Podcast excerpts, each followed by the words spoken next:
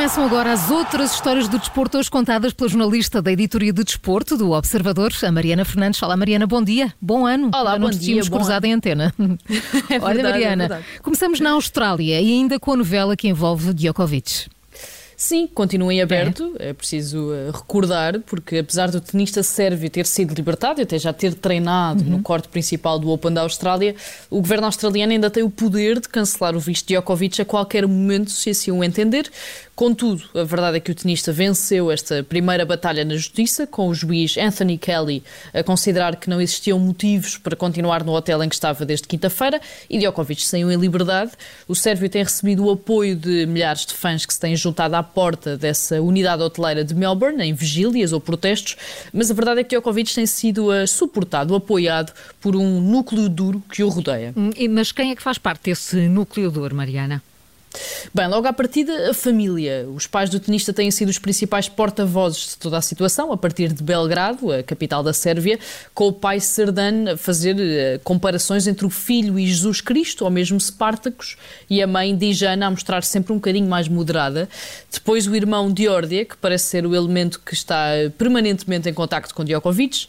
A nível profissional, o Sérvio conta com a mesma agente desde há muitos anos, a italiana Helena Capellaro, e tem Eduardo Artaldi, o principal responsável pelas relações públicas. Segue-se o treinador Goran Ivanisevic, o antigo jogador que conquistou Wimbledon em 2001 e que estava ao lado de Djokovic quando este foi detido no aeroporto à chegada a Melbourne. E ainda o preparador físico Marco Panici, que foi bicampeão italiano do salto em comprimento, e um fisioterapeuta. A mulher Gelena, ainda que com muito menos destaque e proeminência do que os pais e o irmão do tenista, também tem estado sempre ao lado do Sérvio, como é natural, eh, que tem contado com o apoio de uma figura para lá de surpreendente, eh, Nigel Farage, antigo líder do UKIP de Inglaterra, que foi um dos grandes impulsionadores e defensores do Brexit. O Farage, o Farage. Há muito tempo que não, não falávamos dele, não é? que não ouvimos falar dele, mas porquê é que ele aparece nesta história? Ora, o Nigel Farage eh, viajou para Belgrado para estar perto da família de Novak Djokovic, já entrevistou o tio do tenista para a GB News e tem estado muito perto de toda a situação. Neste contexto é preciso explicar também que o Farage tem tido sempre uma posição muito cética em relação à vacinação, até criticou recentemente as declarações de Emmanuel Macron sobre a necessidade de irritar os não vacinados.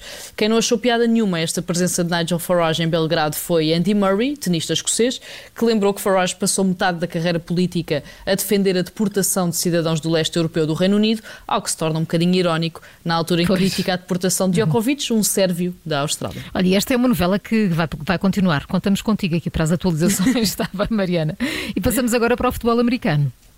Sim, e para algo que se torna também cada vez mais recorrente e valioso no mundo inteiro, eh, os leilões milionários de objetos desportivos ou relacionados com o desporto.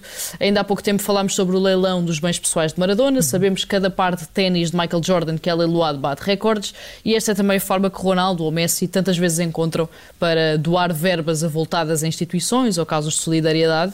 Desta vez o protagonista do leilão é Tom Brady, considerado por muitos, por quase todos, o melhor jogador de sempre da história do futebol americano e o objeto é um único cromo. Eh, Este cromo é de 2000, o ano em que Brady se estreou pelos New England Patriots, a equipa onde acabaria por conquistar seis Super Bowl, e está autografado pelo jogador, algo que obviamente lhe confere muito mais valor. Segundo a imprensa norte-americana, este cromo poderá ser vendido por algo como 2 milhões de euros, cerca de 1 milhão e 800 mil euros, tornando-se assim o cromo de coleção mais valioso de sempre. Que grande cromo. É, mas é a primeira vez que um cromo dele vale assim tanto dinheiro, não é?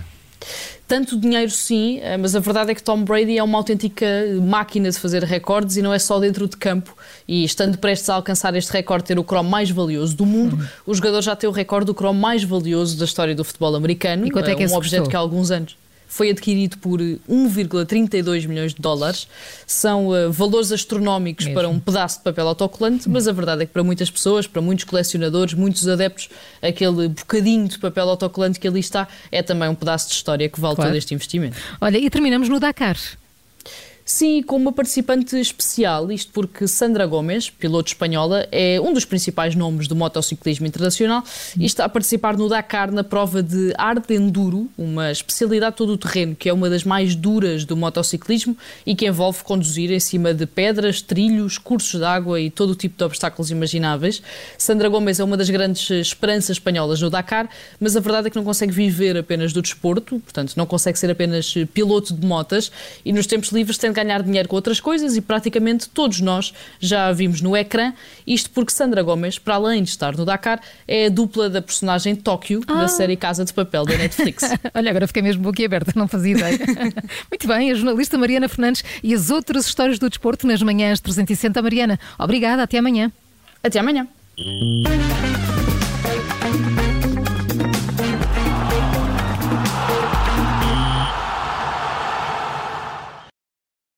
Obrigada por ter ouvido este podcast. Se gostou, pode subscrevê-lo, pode partilhá-lo e também pode ouvir a Rádio Observador online em 98.7 em Lisboa e em 98.4 no Porto.